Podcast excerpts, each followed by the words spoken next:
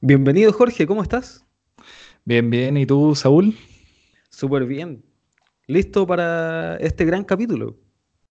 Eh, ¿Por qué un gran capítulo? Bueno, recordando capítulos pasados, comenzamos nuestra saga de entrevistas.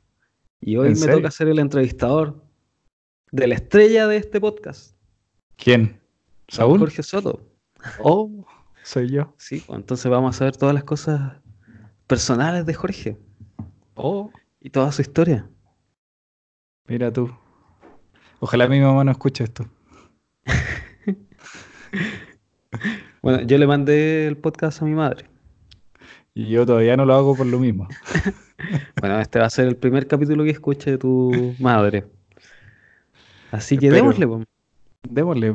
Eh, Bueno, dale, no perdamos tiempo porque de repente se puede alargar la conversación y, y yo soy un poquito más viejo que tú, creo. Un poquito, un par más de años años. entonces, parece que tengo como más calle, entonces va a ser más, eh, más fome la historia entonces. Bienvenidos al Ma- primer capítulo extendido de este podcast. Larga duración. Tal cual. Entonces, démosle. Ya. Bueno, no quiero copiar las mismas preguntas que me hiciste tú, aunque sí hay muchas cosas muy similares que quiero saber, ¿Mm? pero vamos a ir evolucionando.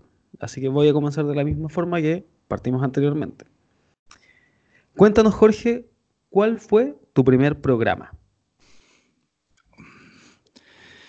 Eh, primer programa. A ver, lo, lo que se me acaba de venir a la cabeza fue que cuando estaba en un colegio que se llama Saint Rose, algo así, que queda en Mata con Leira, acá en Santiago, eh, habían como unas clases de computación. eh, te estoy hablando, estaba como, estaba como en tercero básico. Y teníamos que jugar con esta tortuga, la, la tortuga logo creo que se llama, el, que al final es como una tortuga que se va movi- moviendo en un, en, en un como plano cartesiano y según el camino que recorre, recorre perdón, la tortuga, eh, va dibujando cosas. Ah, Esto es con Lego. No, no, el- la tortuga creo que el programa se llama Logo. Ah, el Logo, logo. Sí. ¿Ya? No estoy, estoy tratando de acordarme cuando estaba en tercero básico, así que era hace rato. Eh, pero inclusive, no, no sé por qué era una tortuga y no era un, un caracol o algo así como que vaya dejando un camino, pero al final te, te mostraban como figuras en el ramo, como, oye, hay que dibujar una casa. Entonces, tu pega era como poner todos los comandos para que se moviera como dos a arriba, tres a la derecha, cuatro, y así fuera marcando todo el contorno de la casa.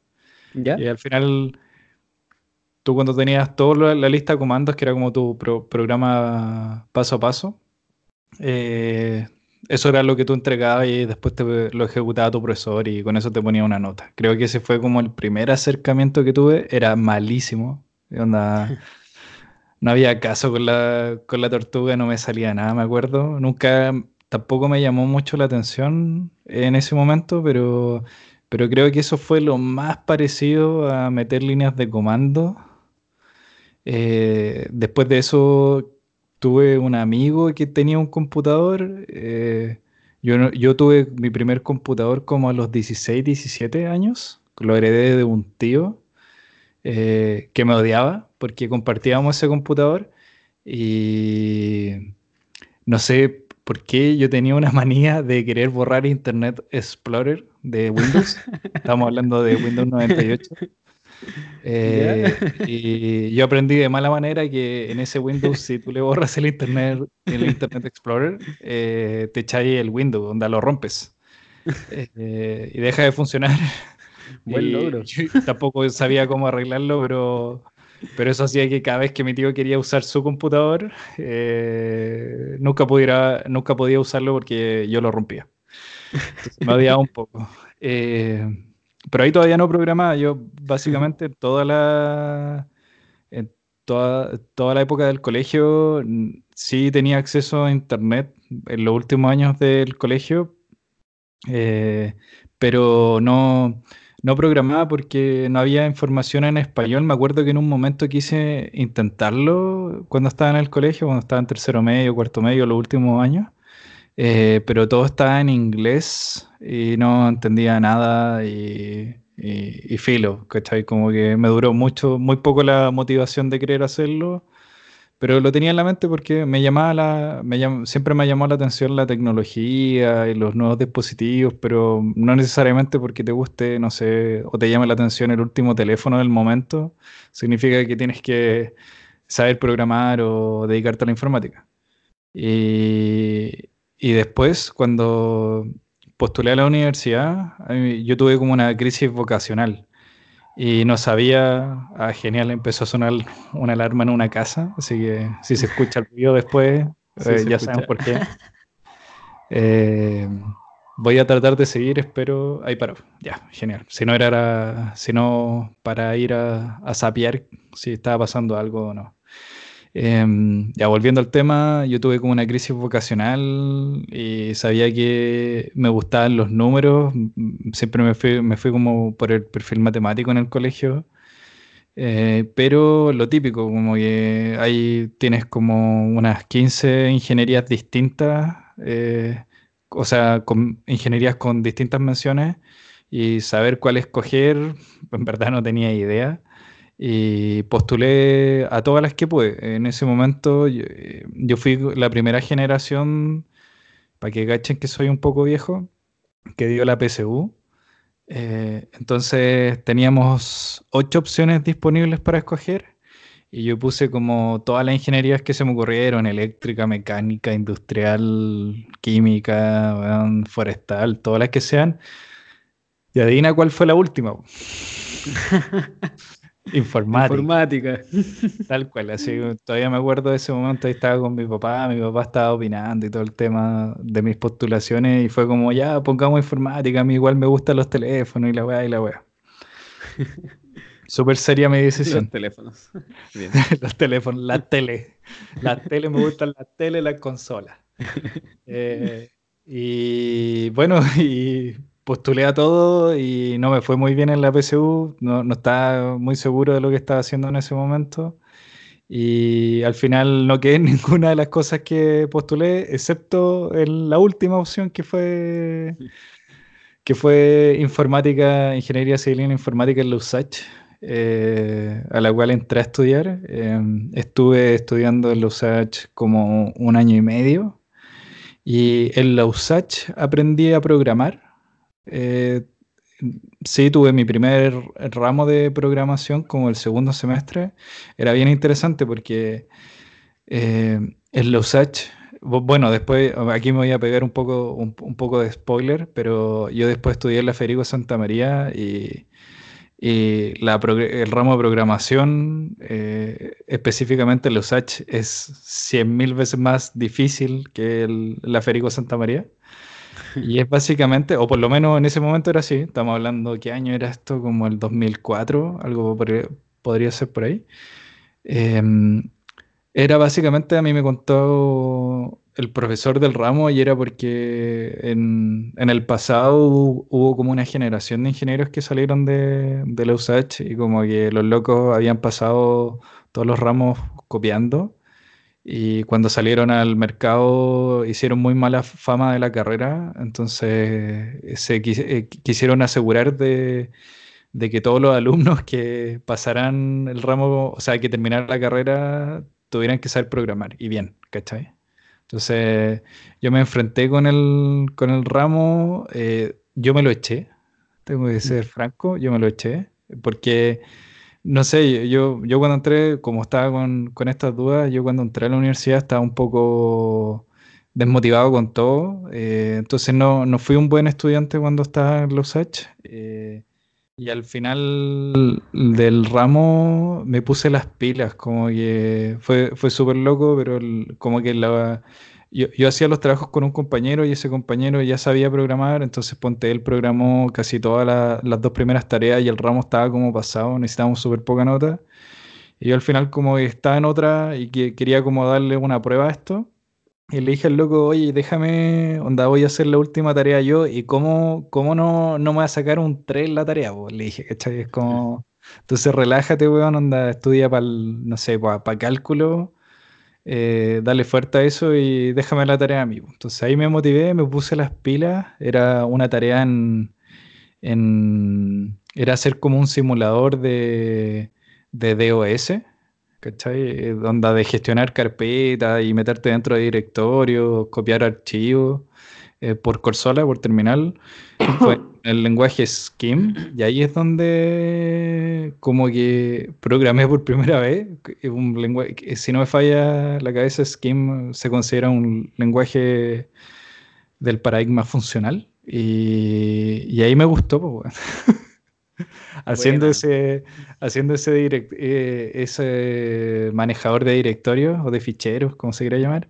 Eh, me, eh, le encontré el gustito al poder crear cosas y verlas funcionar y como que fue bacán, fue bacán, porque yo estaba justo como en, en, ese, en esa época como como eh, perdido, eh, perdido y fue grato haber, eh, haberme encontrado con esto y encontrar algo que me gustaba, algo que como que igual podía hacer, que no, no era tan difícil y era recho no entenderlo, era como un desafío muy interesante. Entonces me gustó harto mm, el tema, pero... y, y a continuación como que me empecé a tratar de meter, a, hacer como páginas web freelance, ahí me topé con Flash principalmente, yo creo que Skim fue como el primer lenguaje que programé y ese fue mi primer programa, pero, ahí... fui como por el lado de Flash, etcétera, etcétera. Pero pausando un poquito ahí la historia, porque ya venías como de una crisis vocacional, entonces como que no sabías bien qué hacer, habías pasado este primer ramo eh, sin programar mucho, pero en el último momento descubriste que sí te gustaba. Entonces, ya, después, inmediatamente después, terminaste este proyecto. ¿Cómo seguiste? ¿Qué, qué vino después? A ver, terminé el. Eh, terminé echándome el ramo. Pero por muy poquito, en verdad. Yo creo que, no sé, terminé con promedio 3.9, algo así. Pues al final, puta, estaba, estaba con mi crisis vocacional, pero al final fue grato haberme encontrado y, haber entendido que, pucha, esto, esto me gusta, como que lo disfruté y fue bacán. No sé si hubiera pasado lo mismo con otro tipo de carrera profesional, no lo sé. Yo creo que lo que me gustó en ese momento fue que, que una carrera súper práctica y al final necesitas como solo un computador para poder ejercer. Me imagino que a los estudiantes de, de química, de mecánica y todo necesitan un laboratorio para poder practicar y poner en práctica lo que ven en la teoría. En cambio aquí tú necesitas un computador y listo. Claro. Un laboratorio eh. de computación de una universidad no difiere mucho del laboratorio de computación de una escuelita que está en un pueblo recóndito. Tal cual, tal cual. Eh, entonces, eh, que en ese momento tenía como un compañero de colegio que tenía unos contactos y y andaba buscando a alguien que lo pudiera ayudar a hacer páginas web. Eh, en ese momento el boom era Flash. Así que eh, me ofrecí. En, en, ese momento, como me había gustado, yo tuve un par de años, por lo menos unos tres o cuatro años después de, de eso, que era como que a todo le decía que sí. Tú me decías un proyecto y te decía que sí, me decía, te voy a pagar una luca, y yo te decía, ya, feliz, onda, no, págame 500 pesos. pero déjame trabajar en tu proyecto. Entonces fue como muy regalado, o sea, trabajé harto tiempo por muy poca plata. Todavía me acuerdo que la primera página web que hice trabajé todo un mes y me pagaron 40 mil pesos chilenos. Ya. Eh, y fue bacán porque con esos 40 mil pesos chilenos fui y me compré unos parlantes de música. Eh, así podía programar mientras escuchaba música con parlantes. Eh, con el tiempo después mi mamá, bueno, hizo hace un día en la pieza y rompió los parlantes, pero, pero fila, te quiero mamá, te quiero mamá. Eh, pero no, fue toda una aventura. Eh, en esa época, igual a pesar del ramo de programación, seguían la mayoría de las cosas en inglés. Yo no, no pesqué nada de inglés en, mi colegio y, y, tampoco el inglés era muy bueno. Entonces ahí tenía un problema. Eh, y para poder trabajar en estas páginas web, lo que hacía fue, fue ir al, al mall. Iba al, en, ese tiempo iba al Florida Center, me acuerdo. Iba a la, a la librería Antártica y ellos había, hace tiempo habían varios libros que estaban en español que estaban entre, entre comillas como bien actualizados, que era, creo que era de la editorial Users, algo así y eran eh, libros como provenientes de Argentina o eran editados o traducidos en Argentina. Eh, bueno, los argentinos hace rato que le pegan harto al tema de la informática, son como de los pioneros de Latinoamérica porque tienen Mercado Libre, tienen Globant, tienen varias empresas que son súper grandes, que están en la bolsa en Estados Unidos. Entonces, ahora entiendo por qué esos libros venían de Argentina y todo pero no tenía plata para comprar los libros en ese momento, entonces eh, era, era, era súper tedioso, pero a la vez era como toda una aventura porque, no sé, programaba algo en Flash, no sabía qué hacer, lo trataba de buscar en internet, estaba en inglés, no lo entendía. Eh, anotaba todo en un papel, al día siguiente me levantaba, iba al mall con papel y lápiz, agarraba el libro, leía el capítulo que tenía que leer, anotaba todo en mi, en mi hoja y papel, y después de estar horas en la, librería, me volví a la casa, programaba y gracias a mis apuntes ya así avanzaba, avanzaba, hasta que tiempo después como que ya empecé a dominar lo que entendía y yo creo que ahí también empecé, me empezó a ayudar con el tema de la traducción porque empecé a aprenderme como las, palabras claves que, que se usaban y, ya podía empezar a buscar o, o más o menos entender lo que estaba copiando y pegando en inglés. Eh, hasta que, bueno, después me compré el libro, lo tengo hoy día como, eh, como que una, eh, es como con el libro que aprendí a programar. Técnicamente yo aprendí a programar en ActionScript porque lo que vi en Skim fue muy chiquitito, pero con ActionScript como, como que ah, aprendí a programar más. Y hice varios sitios, hice como tres sitios en Flash, me acuerdo. Casi no trabajé en PHP, siendo franco, hasta tiempo después. Eh, esas fueron como mis primeras pegas freelance mediante la universidad, durante la qué universidad. buena historia, qué, qué bacán. Como ir a la librería, sacar el pedacito. Bueno, me gustó esa historia, no la sabía. Oye, y con internet, ¿cuál fue tu primer acercamiento? Con internet fue en la casa cuando llegó el computador que se compró mi tío, el que yo me echaba. o rompía mejor, porque echaba, no sé si todos los oyentes lo van a entender pero fue por conexión por teléfono al comienzo. Em, y, lo usaba básicamente, a mí, a mí siempre me ha gustado, bueno, harto la música y, desde chico he tenido como una manía de coleccionar eh, cosas. Entonces cuando conocí internet, más la música, siempre me gustó como eh, buscar bandas, etcétera, etcétera. Y, y, en, ese tiempo no existía YouTube, estamos hablando cuando era por teléfono, eh, entonces no había streaming de video, pero sí en algunos sitios tú podías encontrar eh, los videoclips de las bandas que te gustaban. Entonces yo tenía una página que ya no me acuerdo cuál es, y, ahí podía encontrar, no sé, el, último videoclip nuevo de, de Slipknot o de alguna otra banda que me gustaba en ese momento. Y, y era todo un tema poder descargarlo, porque me acuerdo, no sé, pesaban 23 megas o 30 megas y eso significaba que eran como 8 horas de descargando ese video y no lo eh, a veces lo tenía que dejar durante el día porque en la noche no, no sé y, y cuando alguien levantaba el teléfono se cortaba no era un cacho era un cacho bajar tratar de bajar un video pero tiempo después no sé cómo eh, logré convencer a mi mamá eh, ah bueno que mi tío se aburrió de, de mí de, de, que rompiera el computador usando tratando de borrar Internet Explorer y, y me regaló el computador dijo, como ya te lo regalo. Pero sí, tal cual lo logré. Y él se compró como un laptop u otra cosa, entonces fue como ya filo. Eh, entonces ahí, o sea, presioné, presioné y, y, mi mamá al final puso, me puso banda ancha, que me acuerdo, no sé, eran 3 megas, pasar del teléfono como a 3 megas o 30 megas, no me acuerdo cuánto eran, y bueno, era el cielo la tierra. Y aparte, lo más importante es que estáis conectado todo el tiempo y no tenías que eh, estar pendiente con el teléfono de la casa, etcétera.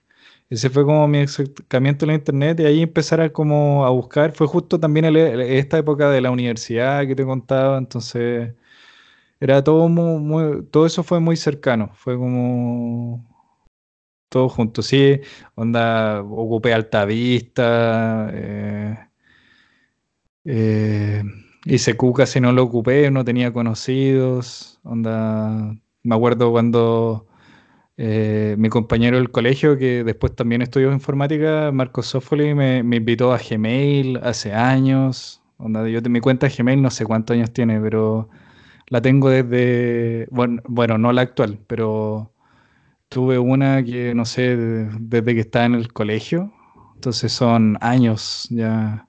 Ocupé Firefox cuando Firefox era livianito y le hacía y ahí por ahí me aburrí de, borrar Internet Explorer, así que pero salió Firefox y era una maravilla, onda, te cambiaba la, te cambiaba la vida.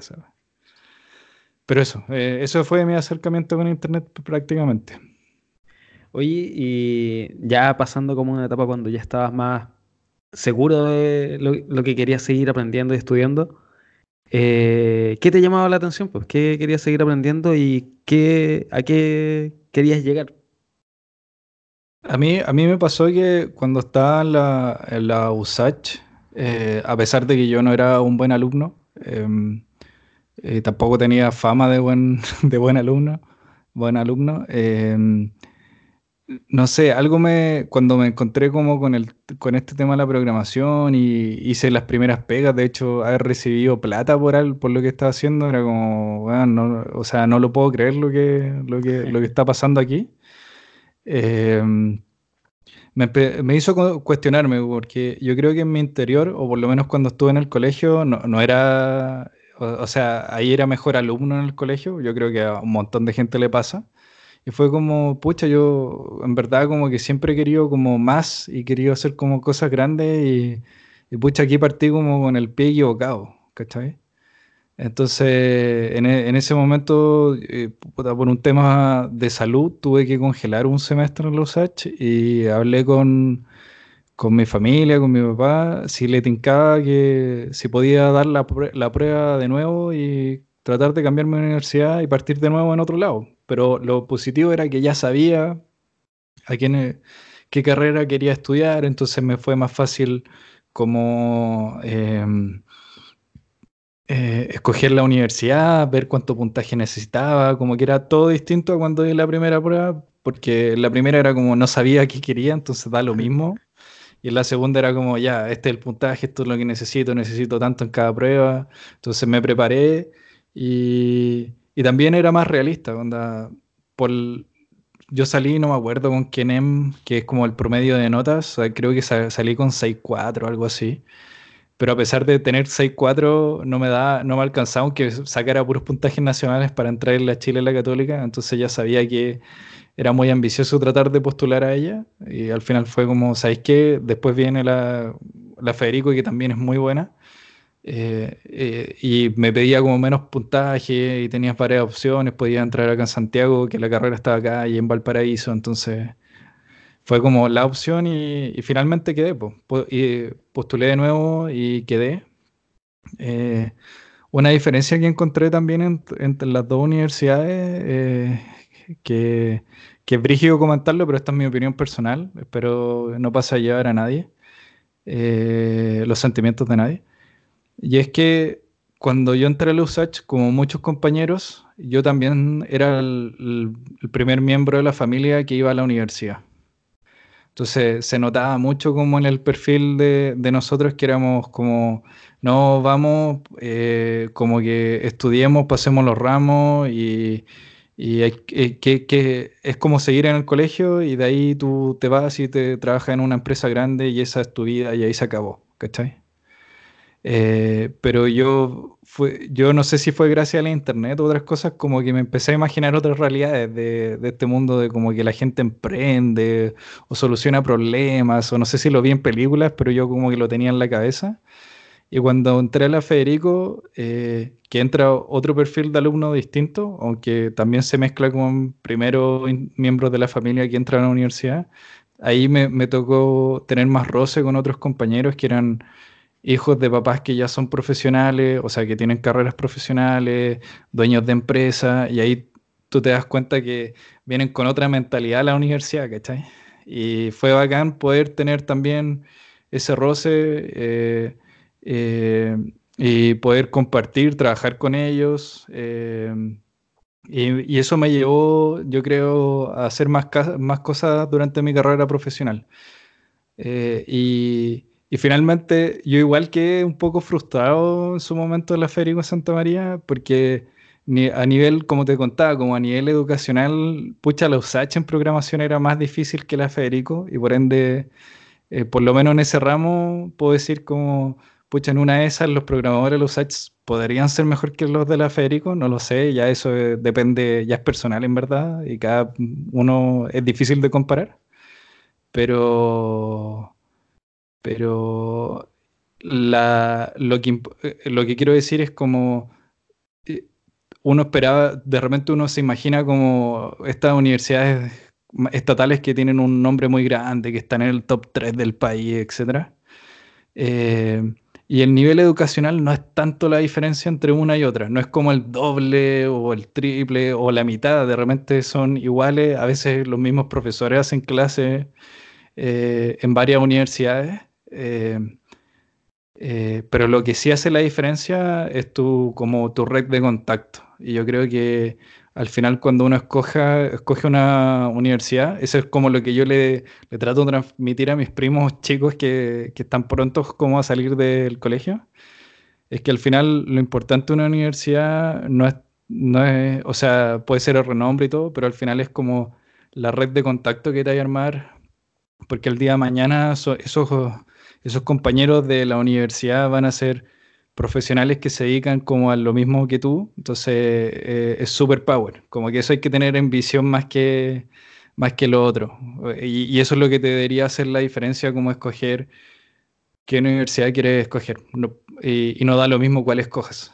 Em, así que, que eso me, me cambié a la Federico. Eh, Ahí me costó igual, tenía que cambiar el switch. Como no venía siendo un buen estudiante, tampoco partí siendo un excelente estudiante la, la Federico.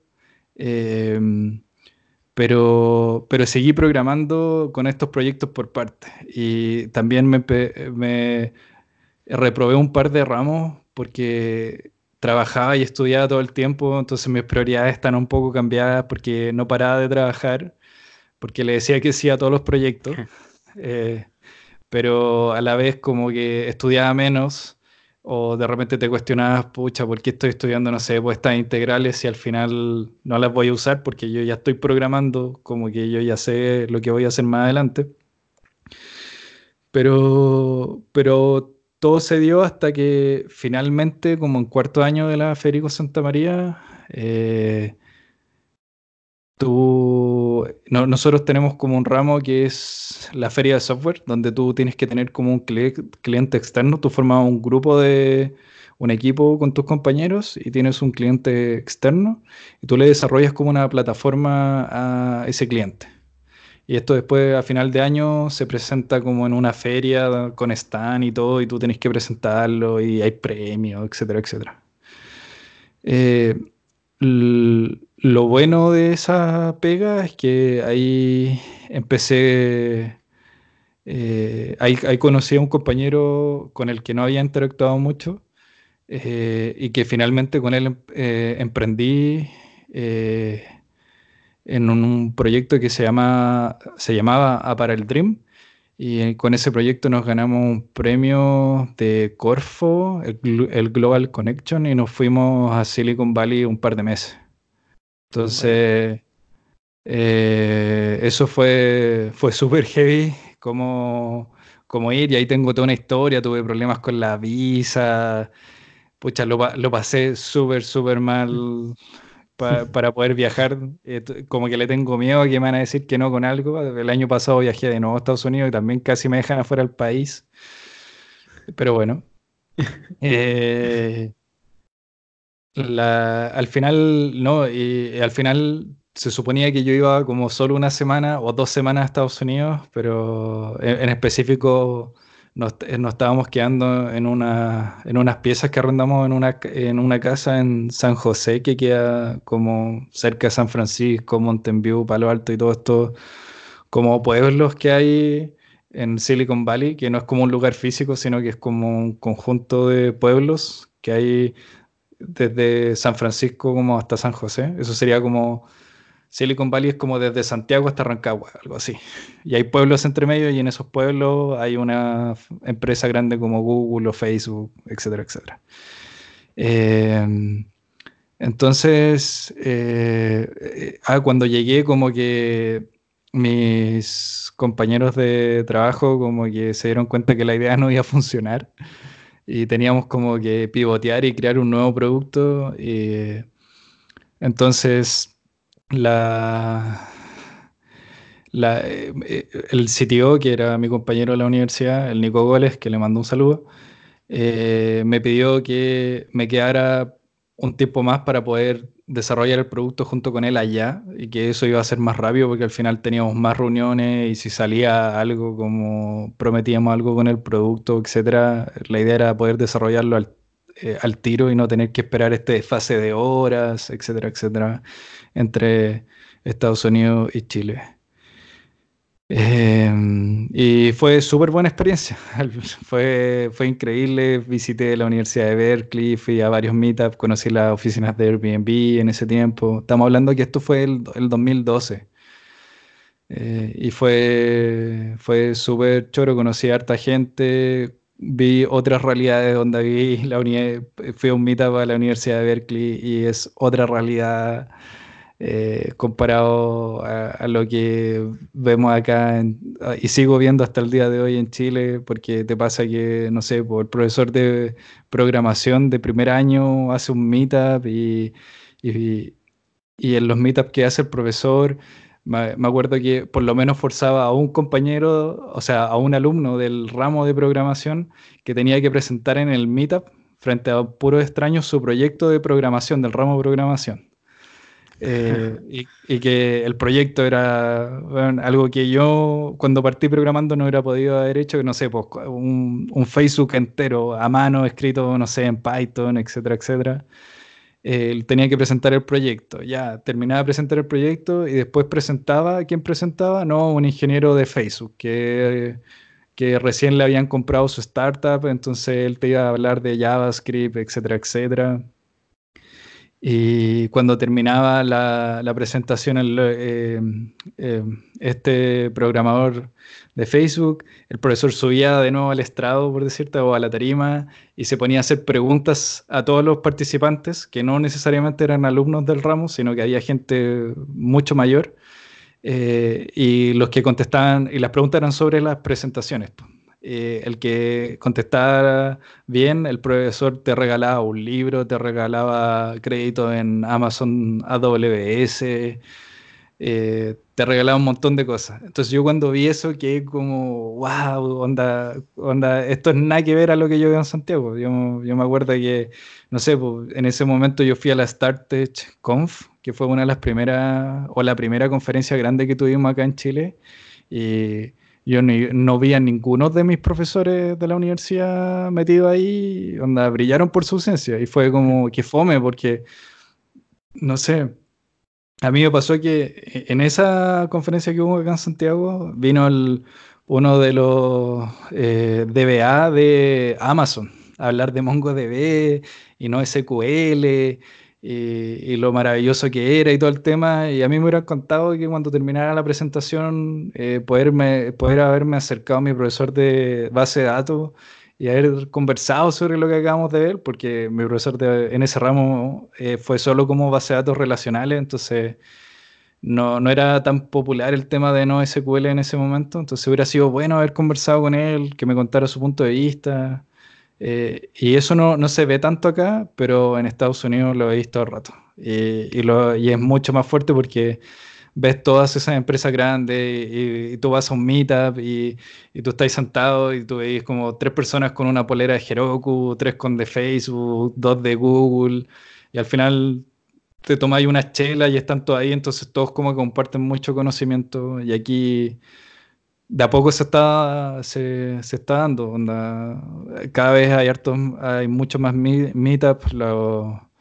nuestros hermanos venezolanos como que le han puesto hartas ganas y han organizado un montón de meetups, más de los que habían antes. Yo creo que una cosa buena que ha traído la inmigración a nuestra área ha sido ha sido eso, son, son, buenos para juntarse, como que el chileno no es tan bueno para salir después de la pega como a un meetup, como para seguir hablando de pega, pero, pero nuestros hermanos venezolanos como que le ponen más y han organizado más eventos acá en Chile. Cuento corto, después de tres meses, bueno, si estoy hablando mucho, Saúl, ¿me paráis, pues, No, dale, nomás, yo estoy contento escuchando la historia. De hecho, cada vez pienso, digo, ya, esta va a ser la siguiente pregunta y vamos, dale. Jorge ya empezó a responderla sin que se la haga. Ya, después de, después de eso volví. Eh, yo tuve que congelar un, un semestre en la universidad, entonces cuando volví, volví con otra mentalidad.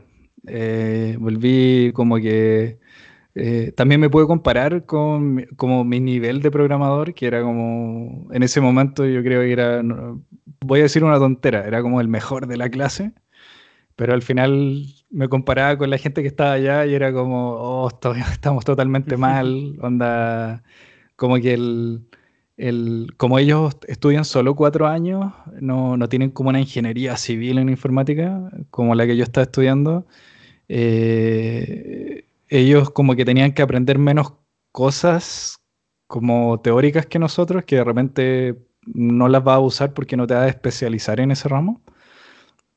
No quiero decir que no es importante aprenderla, eh, pero como que el nivel promedio de ellos era como tres o cuatro veces más que el estándar, o puede que yo en verdad era muy malo, entonces me, me estaba midiendo. Entonces cuando volví fue como, ya, tengo que volver a Chile, no necesariamente para volver a Estados Unidos, pero como esto terminó validando aún más que esto me gusta, fue genial ver esa cultura y como que quiero tenerla y quiero ver cómo en Santiago, en Chile, puedo encontrar algo como esta cultura o vivir eh, este tipo de, de cultura acá en Chile. Entonces llegué como súper motivado, todavía me acuerdo que, que tomé un, un, semestre como que el que seguía tenía que tomar varios electivos, tomé como varios, tomé todos los que, que pude y después me quedó otro semestre más donde me quedaron solamente tres ramos que tuve que, que solo los podía tomar en ese semestre porque eran de estos ramos que solo se dictan como en el primer semestre del año, etcétera, etcétera. Y llegué tan embalado que de hecho hice un ramo de más, hice un electivo de más que también lo aprobé y y ahí está, por si algún día hago un máster, supongo, en la Federico Santa María lo voy a poder convalidar, pero no, como que llegué tan embalado que conté mal los créditos y hice un ramo más, pues. Bueno. Tal cual. Eh, entonces cuando volví, eh, llegué como súper motivado, con otra mentalidad. Eh, sí también fue como un choque porque estás con esa cultura de como un poco más que se respira todos los días ya, eh, eh, de, la informática y bla, bla, bla. O si te gusta mucho, es genial. Eh, pero volví como de, nuevo a Chile y fue como, chuta, aquí no hay mucho meetup. O en los meetups, perdón, en, los meetups se discuten otras cosas. Como que te, te, empiezas como a poner un poquito más flojo, me acuerdo, ¿cachai? porque empecé como a cambiar el ritmo y ahí fue como mi lucha mental de, tratar de no perderla, eh, pero fue como importante. Y, y, cuando pasé, bueno, ese semestre fue como creo que el primero que no trabajé en varios años. Yo partí como, todo lo que te he contado, como que partí a los 20 haciendo. Eh, hoy día tengo 33 y el 2012, bueno, da lo mismo ese semestre fue como el semestre que no quise trabajar y el, siguiente, que fue cuando me quedaron tres ramos, me puse a trabajar. Y fue súper jodido porque quise tener mi primera pega como full time y tratar de tener un sueldo decente. Pero el problema es que los tres ramos que tenía eran, eran eh, con asistencia obligatoria. Entonces tenía que recuperar esa hora en el trabajo y fue súper, súper desgastante hacer todo eso. Pero nada, pues con las mismas ganas y con el mismo foco, eh, le di, le di, le di. Eh, estuve súper estresado. Eh, igual, harta presión. Y lo importante es que pasé todos los ramos y técnicamente egresé. Me faltó, me faltaba hacer la memoria todavía. Pero en ese momento pude egresar. Y el segundo semestre de ese año me, me fui a vivir entre comillas, solo. me, fui de la casa, me fui a vivir con un primo chico que llegó del. que él vivía en Temuco. Y, y como yo me iba de la casa, iba a vivir como más, más, central. Me fui a vivir al centro de Santiago, entonces lo invité a vivir conmigo para, para que él tuviera más acceso, al, le, costara menos ir a, a, trabajar a su práctica, porque él viajó como a Santiago. Eh, para buscar una práctica. Eh, entonces, lo más entretenido que nos, fuimos a vivir y al mes la empresa en la que trabajaba cerró. Oh. Porque como que eh, era una software factory y el cliente o el más grande o el, o el único cliente que tenían quebró. Eh, no porque la software factory no hiciera la pega, sino que ellos tenían muchos problemas internos, eh, contratos muy malos que habían hecho y al final lo hizo quebrar. Y fue súper entretenido porque, porque yo tenía todas las deudas, había comprado sillón, lavador, ah, eh, refrigerador, etcétera, etcétera, y, había que pagar todo eso. y, que, entre comillas, en la calle. Eh, sí me pagaron todo, etcétera, etcétera, nada que decir me dieron el mes de aviso, así que todo ok, se entiende, eh, esto es negocio. Pero, pero con el mismo foco fue como ya, hay que salir de esta, así que me voy a poner a buscar trabajo como loco. Me acuerdo que en tres días fui a dos entrevistas, tuve como cuatro entrevistas por día. Y, fue como también la, la primera vez que tuve que ir a entrevistas, como que la, todos los trabajos que te, más o menos te he ido contando eh, hasta ese momento, he llegado como por referidos. Como, no, yo tengo un amigo o un compañero de la universidad y que como que él sabía que yo programaba y como que más o menos me iba bien en esos ramos. Entonces, oye, tú podrías hacer la página web, etcétera, etcétera. Así había llegado todos los trabajos y en este momento fue como, chuta, ¿sabes qué? no tengo ningún referido ahora, entonces nada, pues hay que salir al mercado, golpear puertas, etcétera, etcétera. En ese momento ya estaba Get On Entonces ahí fui a muchas entrevistas. Todavía me acuerdo que, que, la primera entrevista, que casi fue el mismo día que me contaron la noticia, me llamaron, fue de Groupon, eh, cuando Groupon estaba en el boom acá en Santiago, en Chile. Eh, y todavía me acuerdo que la psicóloga va y me, e, ese mismo día me pregunta como, ya, mm, ya Jorge, dime, ¿dónde te ves en cinco años más? Y yo quedé así en blanco. cuando me dijo eso fue como, me quedé en blanco no, y quedé así, eh, eh, no sabía qué decir porque al final era como, lo único que quiero es pagar las cuentas. Como que no me puedo imaginar, no me puedo imaginar en cinco años más. Eh, así que, que, bueno, esa entrevista igual avancé en el proceso y todo, pero no me gustó mucho Groupon lo que vi.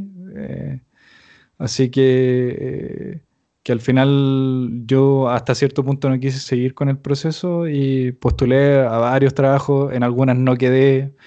Ahí tengo muchas historias de, de, los tipos de pruebas técnicas que me hicieron, en algunos lados no me hicieron, en otras me acuerdo que, que al que más me, me, llamó la atención en una que me hicieron como problemas matemáticos, como que me dibujaran una figura en la pizarra como un círculo con unas rayas que cruzan y dirme, ya, ¿cómo calculo el ángulo entre estas dos curvas?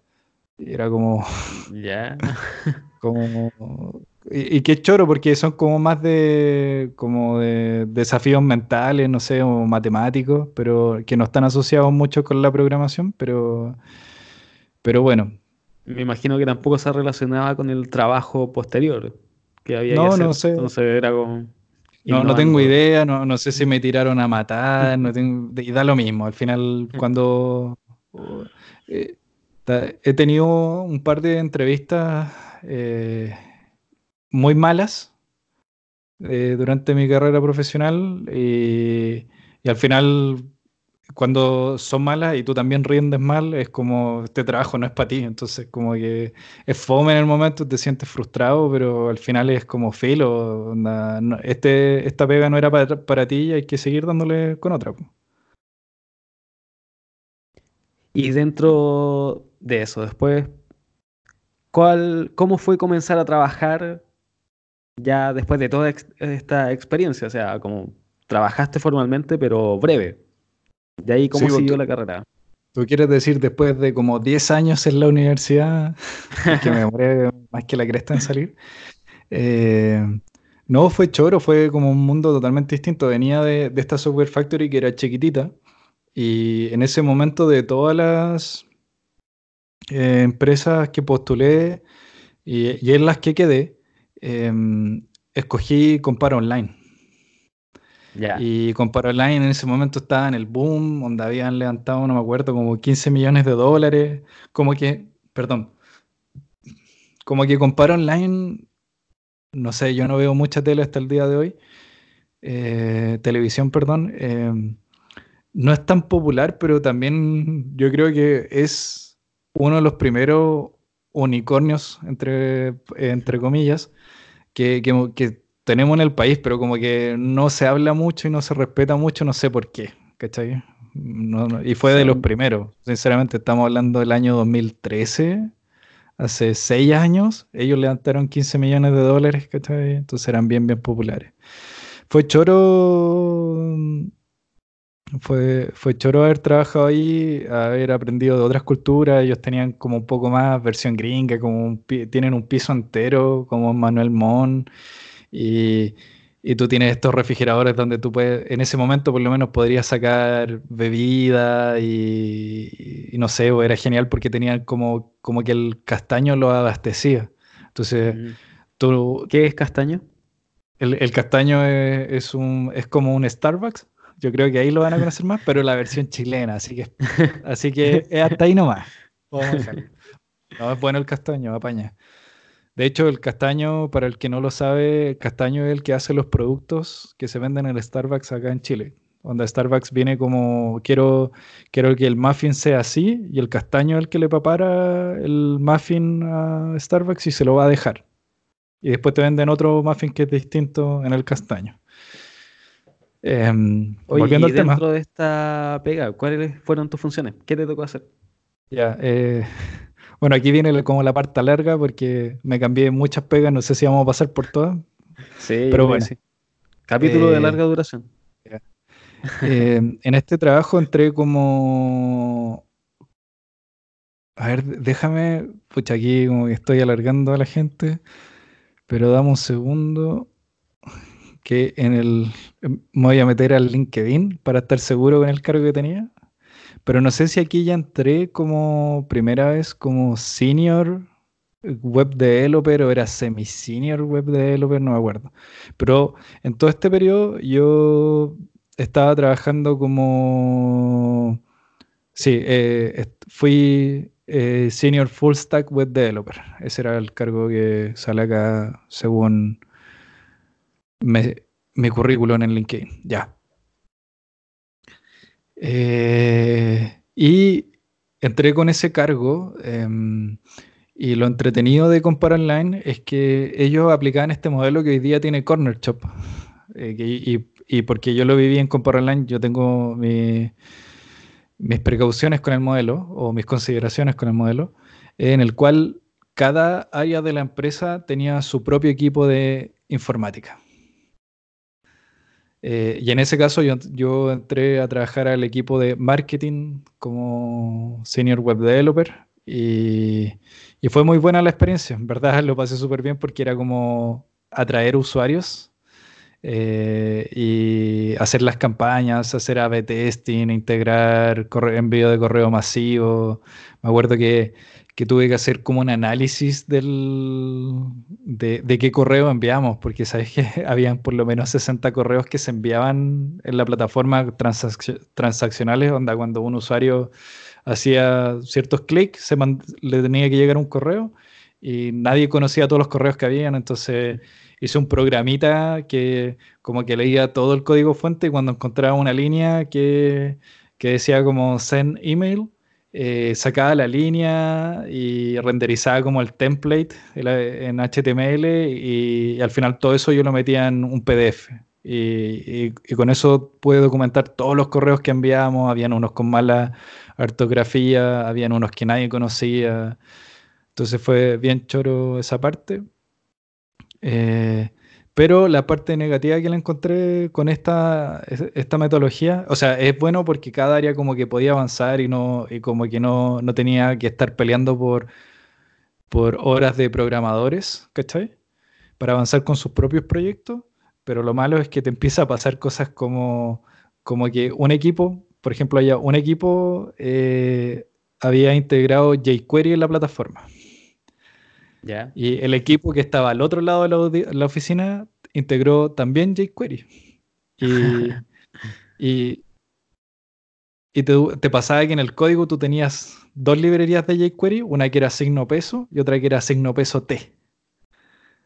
Y, ah, tenía el código con, una y con otra y estaba todo junto, entonces eh, ese tipo de cosas yo creo que, que llegan a pasar cuando tú tienes como demasiados informáticos que están como separados, yo creo que se puede lograr en verdad, no, no digo no, pero ahí yo creo que va a empezar a pasar que de repente en un equipo que está, que no es tan relevante, alguien va a instalar una librería y se va, a pegar un carril y ponte que después se va de la, del trabajo porque le salió una mejor oferta y quedaste con, con, ese, con ese código ahí que tienes que mantener o, o dos, dos equipos están trabajando en funcionalidades muy similares y en vez de hacer solo una, van a hacer dos, vas a tener código replicado. Yo creo que, al final le pone un poco de complejidad al tema de, comunicación, de mantenerlo, mantener el código.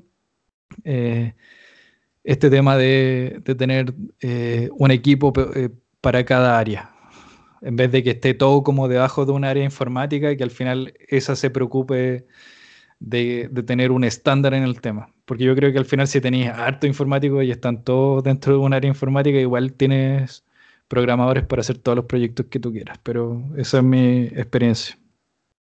Oye, ya pegando un salto, tú después seguiste avanzando y pasaste por hartas empresas, como dijiste, y hubo un momento donde te empezó a tocar trabajar eh, con gente a cargo. ¿Cómo fue esa experiencia?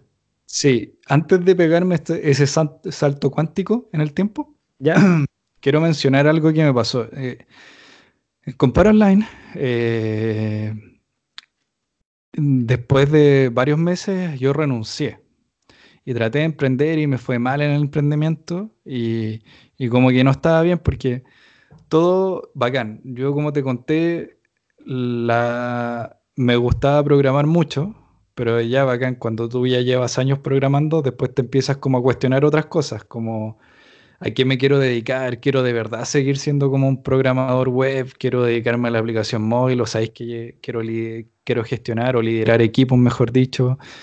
¿Qué, qué quiero hacer? Eh, ¿Cuál es el tipo de empresa que quiero trabajar? ¿Cuáles son los valores que quiero que tenga? ¿Quiero horario flexible? Etcétera, etcétera.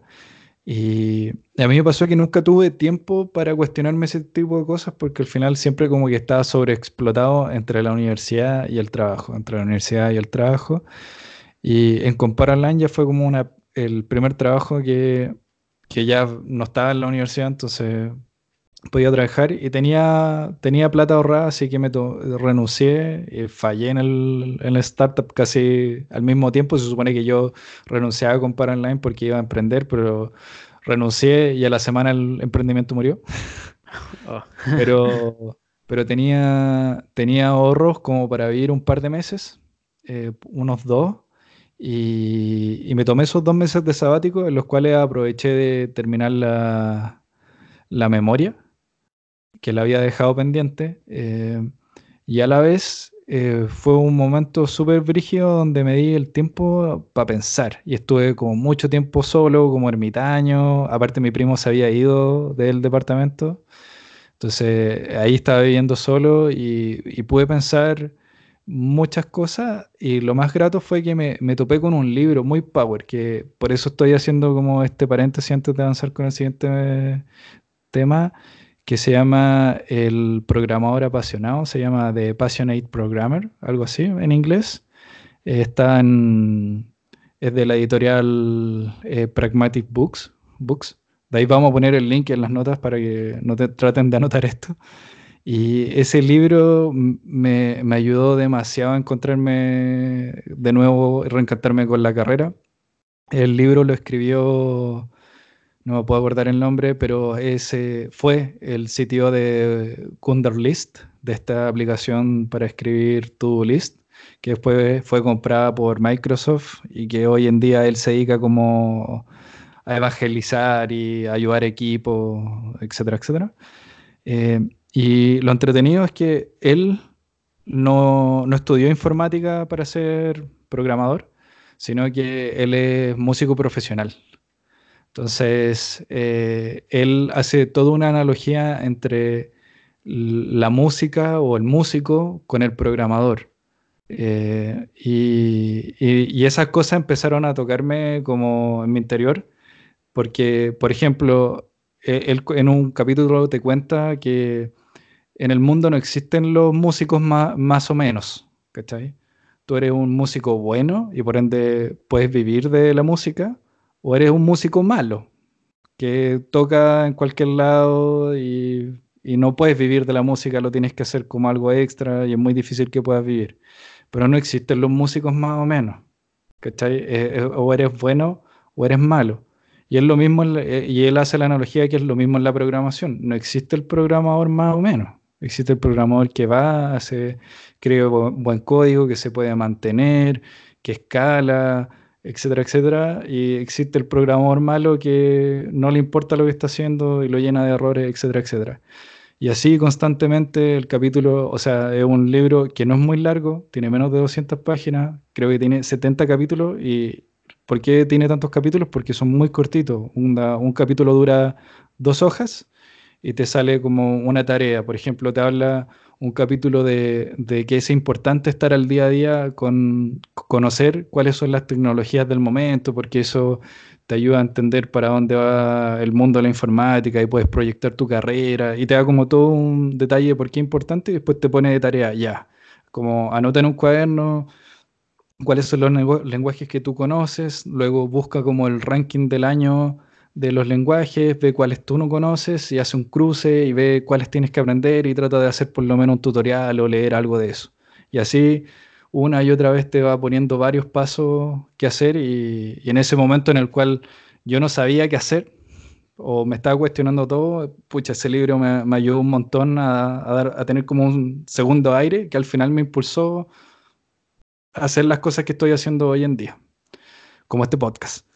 Eh, ya, entonces después de, ese momento, después fui, busqué, eh, entré a trabajar en un par de empresas como programador, pero eh, en una, puntualmente en Lemon Tech, después de estar trabajando harto tiempo como desarrollador senior en un proyecto, eh, ese proyecto se quedó sin líder de equipo.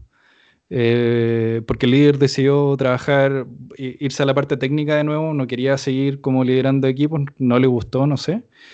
Eh, entonces, en ese momento yo mismo me, empecé a tomar el, rol, me, empecé a poner la mochila como de líder y empujar un poco a que lográramos cumplir las metas, nuestras estimaciones y sacar un proyecto que venía súper atrasado eh, cuando llegué y hasta que finalmente salió adelante. Pues en ese momento yo me acerqué al, gerente de informática, al sitio de turno y le dije como, ya, pues yo onda, llevo dos meses empujando esto eh, con el hombro, entonces ya, pues yo quiero ser el líder. Y me dijo como, ah, ya, ok.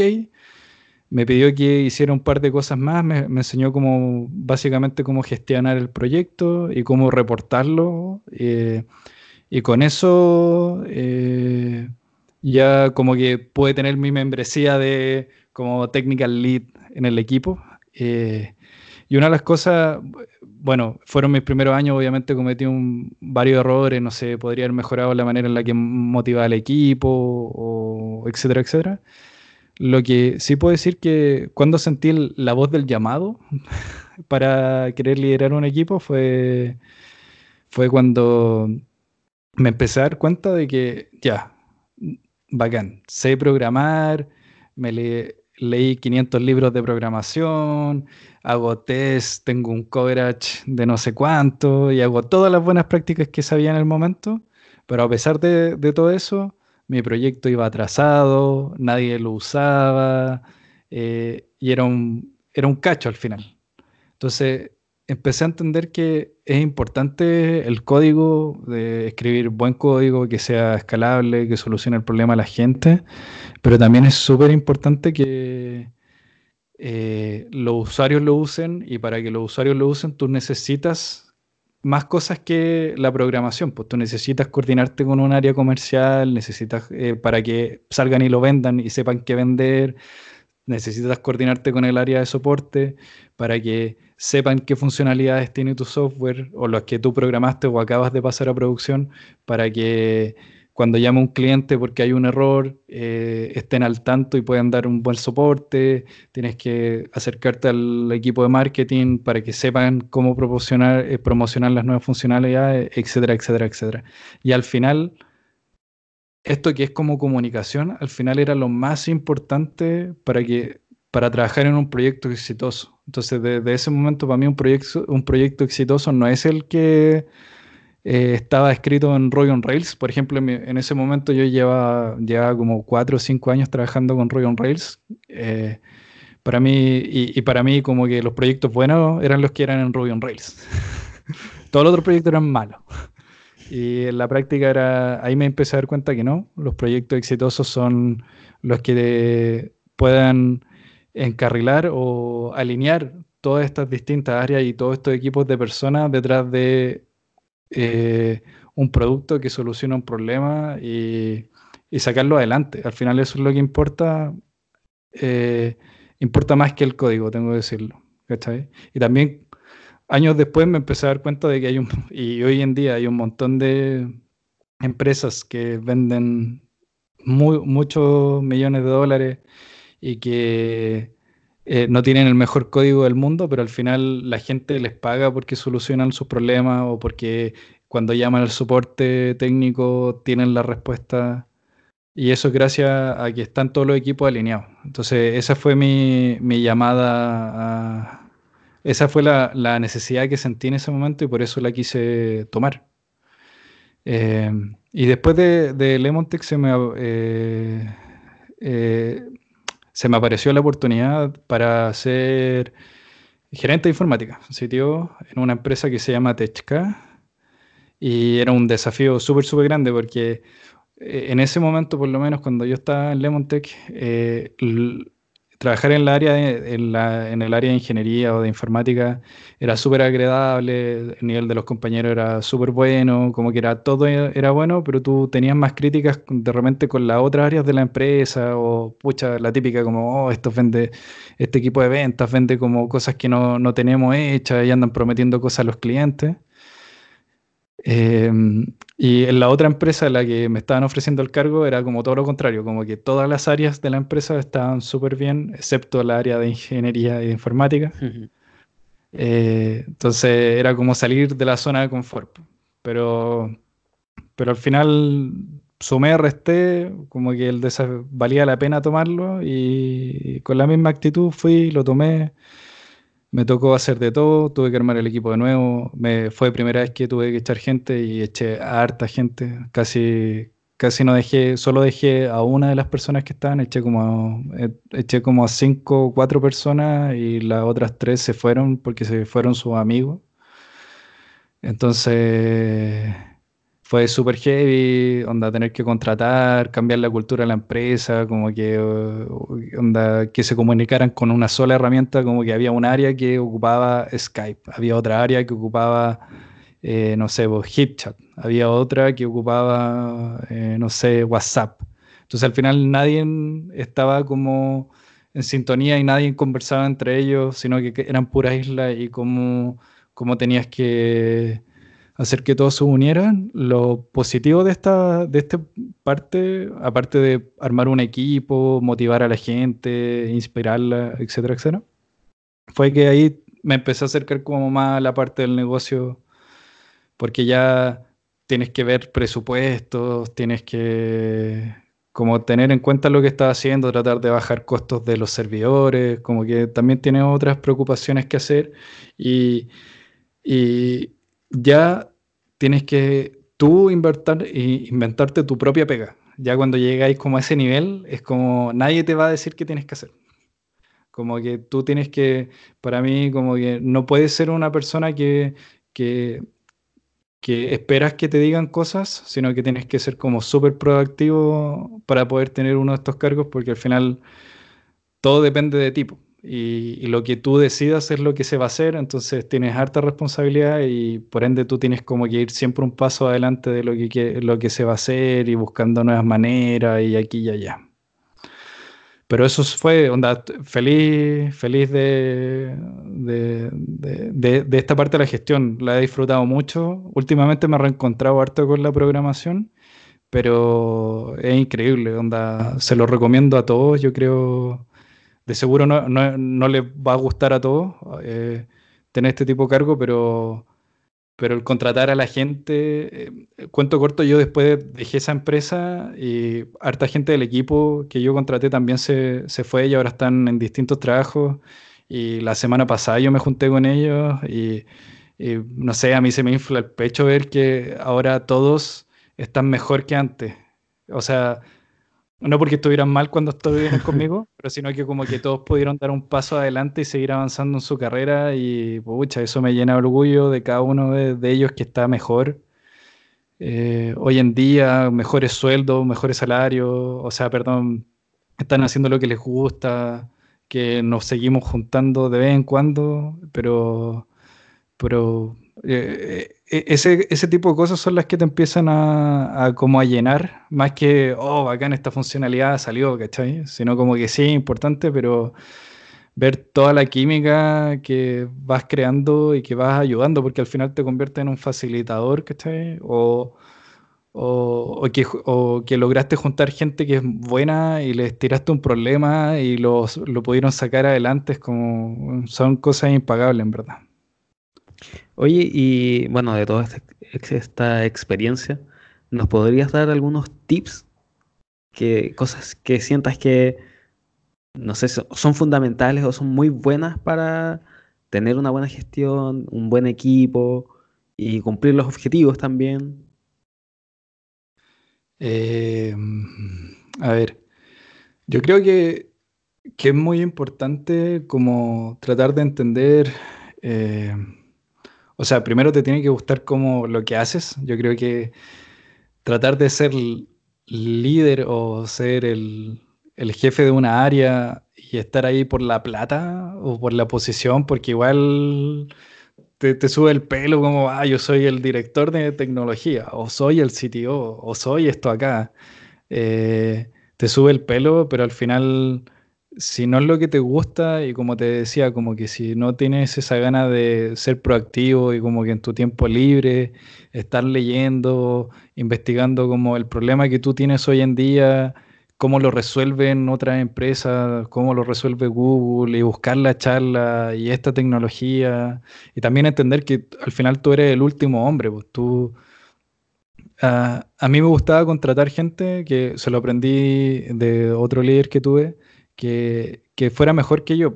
Entonces yo al final eh, también competía un poco con ellos, pero sanamente en el cual yo me mantenía estudiando, cosa que al final cuando no, también tener una opinión y no solo ser como el, el CTO que baja del, del, Olimpo con esto es lo que hay que hacer, sino que de repente, chuta, estamos como teniendo que procesar muchos datos, entonces que ocupamos una base de datos de columna o nos movemos, no sé, a no SQL o cargamos todo en memoria. Estoy hablando pura escasa pescado, pero no importa. La idea es tratar de hacer el ejemplo. Pero yo creo que eso es importante eh, y que te guste lo que tú haces. Y cuando tú te gusta lo que te hace y lo has podido validar en el tiempo, o sea, yo creo que por lo menos necesitas llevar un par de años o puede que justo te tomaste en una startup y te convertiste en CTO como co-founder. Pero cuando ya lo validaste, creo que, cuando te gusta algo, como que transmitirlo como que te fluye, ¿cachai? Es como cuando te gusta un videojuego, te gusta jugar a la pelota, o te gusta, te gusta juntarte a carretear o hacer algo, cuando tú contáis el carrete, como que, no sé, pues lo contáis con tantas ganas que al final como que la otra gente dice como, puta, yo quiero carretear contigo, ¿cachai? O, o lo mismo al revés. Entonces, de esa manera, eh, eh, cuando te gusta lo que tú, lo que, lo que estás haciendo, al final lo vas a poder transmitir. Y también empezar a ver cómo, como a mí, como pude vivir, o sea, como yo no partí como CTO, como onda, pa, fui co-founder, salí de la universidad, CTO, sino que me tocó de, desde programador junior hasta hasta, hasta CTO, pasé por cada uno de los pasos y hubieron un montón de cosas que no me gustaron, de, de los escalones, quiero decir.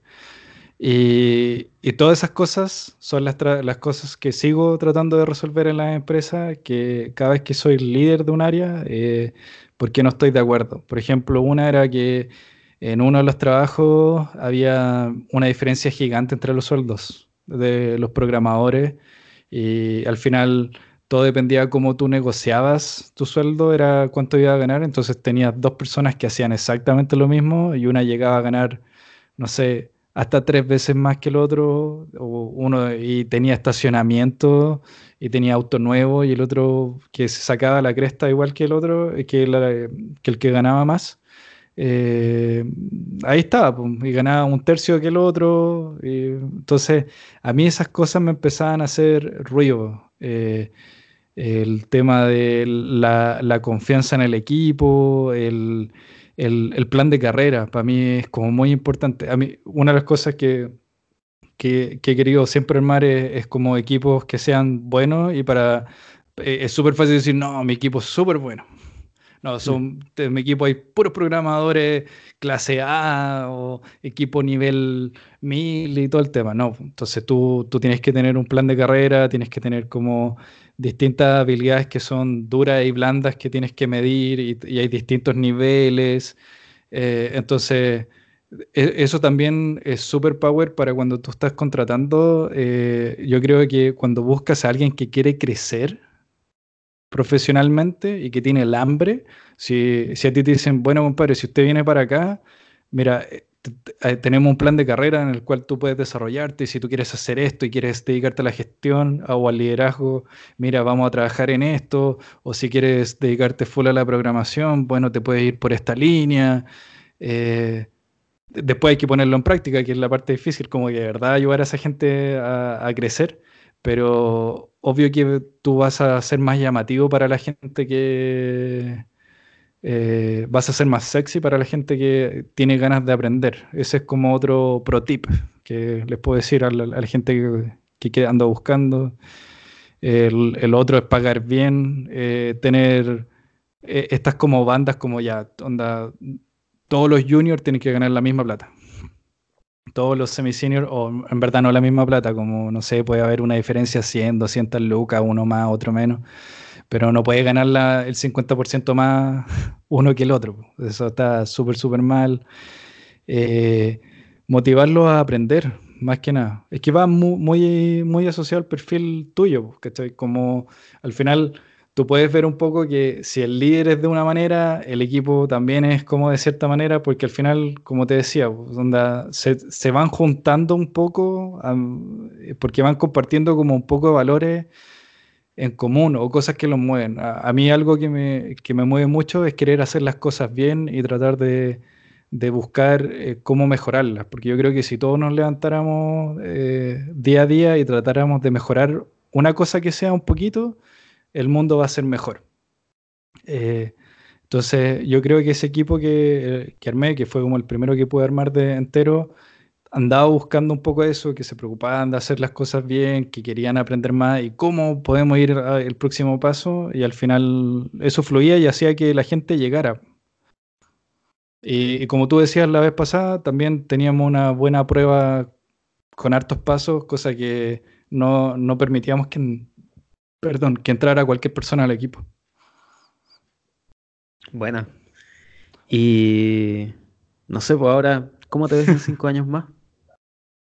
Más canoso todavía. Para la gente que no sabe, tengo muchas canas, porque sobre todo después de haber sido sitio en esa empresa que es muy, muy canoso. Eh, no, yo me, eh, me sigo viendo como en lo mismo, no me veo como distinto. Sí estoy incursionando como en otras cosas, como, eh, como que estoy aprendiendo de, de, finanzas, me llama mucho el tema como de la, de, de la energía sustentable, me gusta, como que hay, hay un par de temas que he estado empezando como a leer libros que no son de informática que, y que mi polola lo, agradece mucho, porque así no le hablo de el nuevo, el nuevo framework de JavaScript o algo así, sino como que le estoy hablando de otros temas, ya no me pongo tan monótono. Y, y, yo me veo como ya viendo más eso, no sé si emprendiendo me veo con un podcast. yo creo que también me gustaría mucho el día de mañana eh, crear también un una escuelita, no eh, como Desafío Latam, como Platzi, pero mucho más chica, eh, pero apuntando más a lo como al programador, por decirlo de alguna manera, semi-senior, como el que está en intermedio, como para el que eh, ya fue a Desafío Latam y ya fue a Platzi y ya hizo su bootcamp y está trabajando y hay que seguir estudiando. Entonces, necesito algo a nivel intermedio. Eh, o, cómo ser un buen líder, no sé. Pero a mí igual me llama la atención eso, como poder fomentarlo y seguir como en la misma línea de tratar de, de empujar esto un poco más y que las cosas se sigan haciendo bien acá. Si al final todos queremos como pasarlo bien con esto y hacer productos que solucionen problemas reales. ¿Y qué le recomendarías a la gente que le interesa la gestión? Porque hay mucha gente, y yo también conocí cuando estaba empezando, gente que decía, no, yo no quiero programar, yo quiero ser jefe de proyecto. Es que y dentro de eso va a haber gente que a lo mejor sí va a ser buena y otra que no. Pues, todavía no lo sabe en ese momento. Pero si quieres seguir por ese camino, ¿qué le recomiendas? O sea, yo creo que primero hacer la distinción, un jefe de proyecto no es lo mismo que un líder de un equipo. Un jefe de proyecto se preocupa de que se cumplan los plazos, la comunicación con el cliente. O sea, me refiero más a una línea de gestión que a una línea de programación dura. Una línea como un cargo más administrativo, por decirlo de cierta forma. Que ahí hay como muchos cargos hacia arriba hasta sitio. Sí, yo creo que, que hay que... O sea, primero tienes como que vivir, según yo, no te podéis saltar pasos. Y, está bien, pues parte programando, sigue programando, pero para mí una de las habilidades que tiene que tener un desarrollador con experiencia, un desarrollador senior, es que tiene que poder mentorear a otra persona. Yo no soy yo no soy partidario de tener estos programadores que son como que no tienen ninguna habilidad blanda y que son secos programando. A mí no me interesan.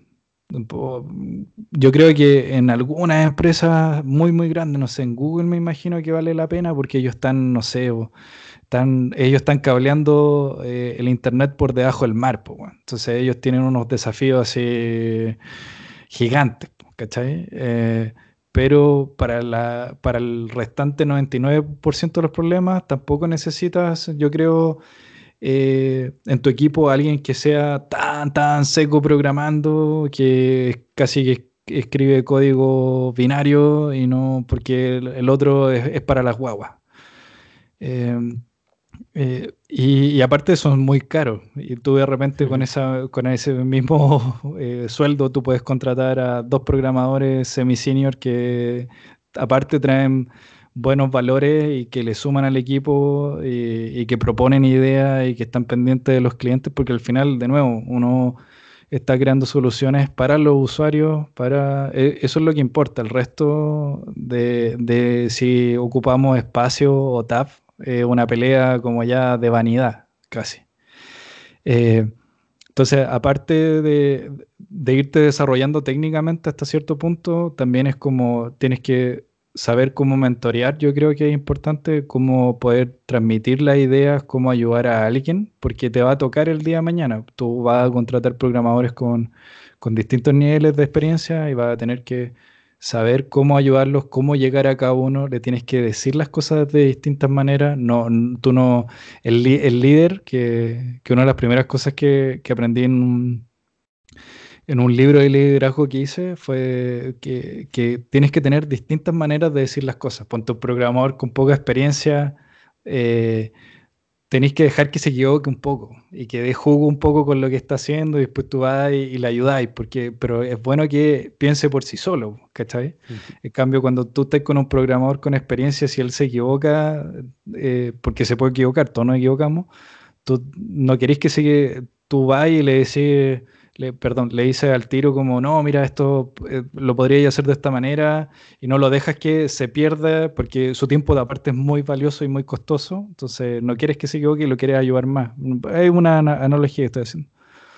Eh, entonces necesitas tener ese tipo de habilidades y que se van desarrollando con el tiempo. Yo, yo cuando chico era súper tímido y todo lo que he hablado en este podcast nunca lo hubiera podido haber hablado cuando chico, pero a medida que te vas atreviendo tienes que darle, darle, darle.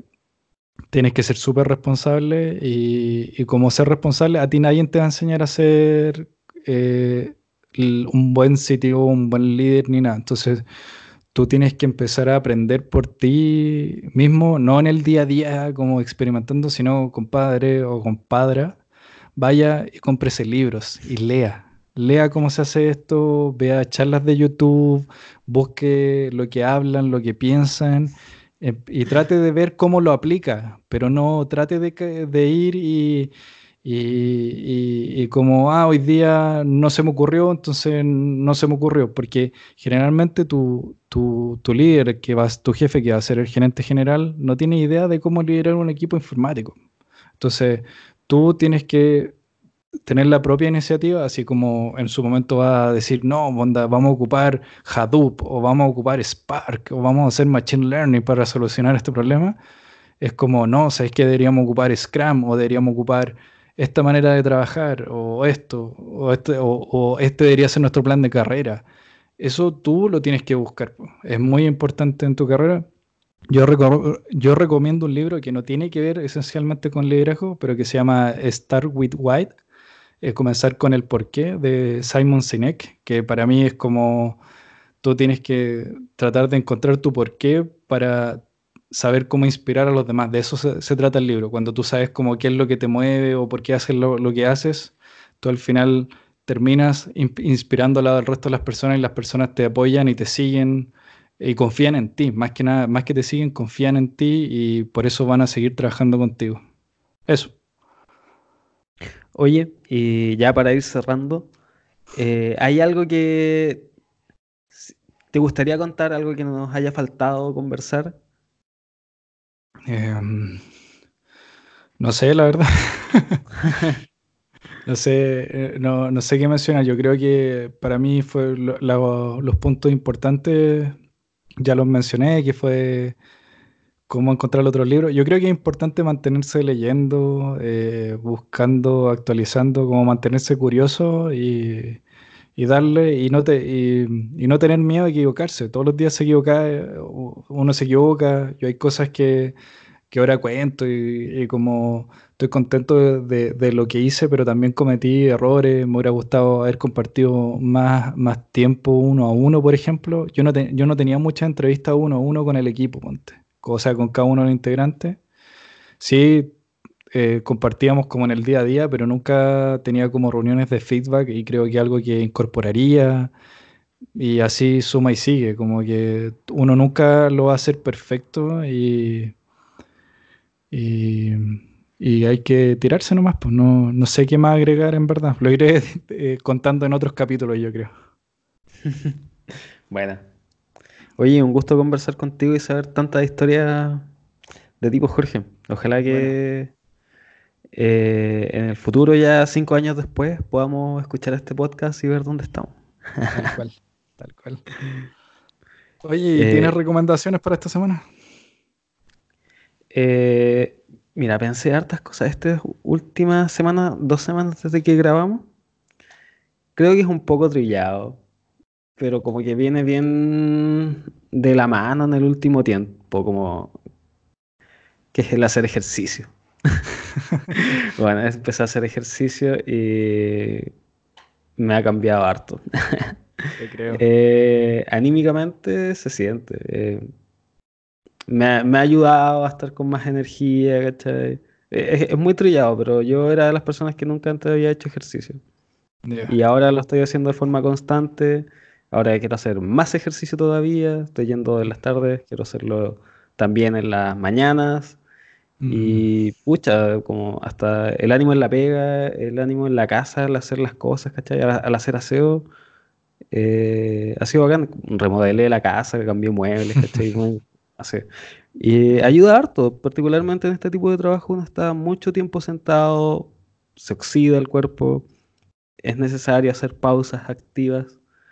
Eh, a veces la gente se queja de eso, pero ayuda, eh, es bueno pausar, tener una pequeña rutina que poder hacer en el, eh, en el trabajo, ayuda a liberarse, a poder pensar mejor después. Y esa es mi recomendación. A mí me ha servido mucho, vengo haciendo mis propias pausas activas desde hace unos dos meses o tres y cambian, porque antes como, pucha, estoy incómodo con estas tareas, eh, ya estoy muy nublado, no sé cómo resolverlo, eh, me paro, busco mi espacio, hago mis estiramientos, estoy un rato, 10, 15 minutos, me relajo, y como ya, otra vez estoy concentrado, puedo seguir. Así que esa es mi recomendación, tomen pausas activas y si pueden incorporar ejercicios ya más extensos después, también les va a seguir ayudando. No, no, es súper importante. Bueno, primero quiero decir que Saúl no es gordo, aunque lo ven en la, en la foto, pero no vayan a creer que es gordo porque no hace deporte.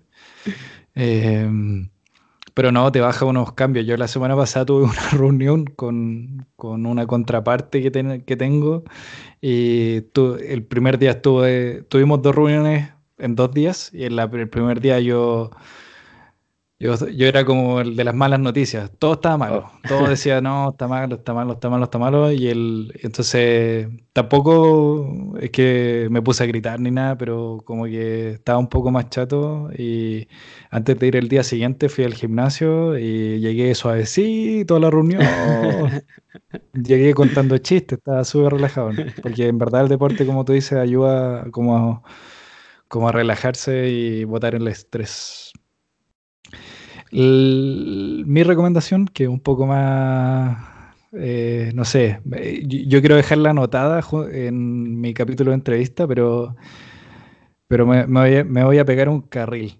Yo voy a Adelante, por favor. Yo voy, a recomendar que no sé cuándo, pero durante este, lo que queda este año, hay que comprar Bitcoin. ¿Y por qué hay que comprar? Porque todo indica que el próximo año vamos a tener una recesión eh, en Estados Unidos sobre todo, y se supone que el Bitcoin lo inventaron para este momento. Nació por la, última recesión en el 2010, 2008, eh, entonces yo no soy un experto ni nada por si acaso, así que no, ojalá nadie me haga caso. Yo voy a comprar eso sí. Eh, pero quiero ver, pues quiero ver si, si hace la diferencia o no y si la gente al ver que el dólar no se, se cae y todo el tema, eh, el precio del Bitcoin vuelve a subir como estuvo hace un tiempo. Así que eso, esa es mi recomendación super fail de... Me gusta de, este hacer apuestas al futuro. Esto es como una apuesta en verdad. Lo, bueno es que el Bitcoin igual tú puedes dejar programado un bot y, si baja de cierto precio podéis vender todo. Entonces igual tenéis como un límite que podéis fijarle tú. Onda ya voy a perder 50 lucas, listo. Y de ahí sácame toda la plata antes de que pierda más, ¿cachai? Bueno, yo tampoco sé mucho de economía, pero yo sí tengo una teoría de que puede influir en que suba el precio del Bitcoin. ¿Cuál? Y es alguien que dijo que si el Bitcoin no valía como un millón, un, sí, un millón de dólares creo que era, si no me equivoco, creo que fue McAfee. Es una apuesta, dijo, si no vale esto, dijo, yo me mutilo. y, dije, bueno, como que a medida que va a llegar la fecha, esa noticia va a volver, a, volver, volver, volver. No, pero falta, falta mucho para que valga un millón de dólares. Todavía. Estamos como en los, cerca de los 12 mil dólares. Sí, pero yo creo que va a subir el precio. No creo que a ese nivel. Pero yo creo que a medida que llegue esa fecha, eh, se va a pegar una crecida fuerte. O se va a desplomar, porque a lo mejor todo el mundo quiere ver cómo él se mutila, no sé. Sí, pues ahí vamos a ver. Oye, otra cosa que quería dejar aquí, no sé, no lo vamos a resolver aquí antes de que se termine el audio, aparte ya vamos su buen rato, llevamos como una hora y media. Es que estuve viendo el Dota Underlords. ¿Ya? Y como que ya, como que ahora lo miro y como que le encuentro un poquito la gracia, pero hay cosas que todavía no entiendo. Entonces quería ver si te, te motivabas como para que grabáramos un video en el cual tú juegas y yo te veo jugar y te pregunto todas las cosas que no entiendo, porque en serio no entiendo el juego. Hice el tutorial a todo esto en mi teléfono y, no habían cosas que no entiendo, eh, que soy tonto, Felo. Eh, y podemos subirlo y, así podemos educar a nuestros oyentes de cómo se juega el Dota Underlords. Qué buena, me parece. Ya, entonces ahí nos programamos. Próximo capítulo vamos a estar en Twitch también transmitiendo en vivo. Síganos, pónganle dinero a, esto, a nuestro Patreon, que nos va a ayudar a hacer más videos de juegos. Apaño. Capaz que ahí tenemos un spin-off de videojuegos. Bacán. Un gusto, Jorge, hablar contigo. Contigo también, Saúl. Muy bien. Tú también. Chao, chao. Chao, chao.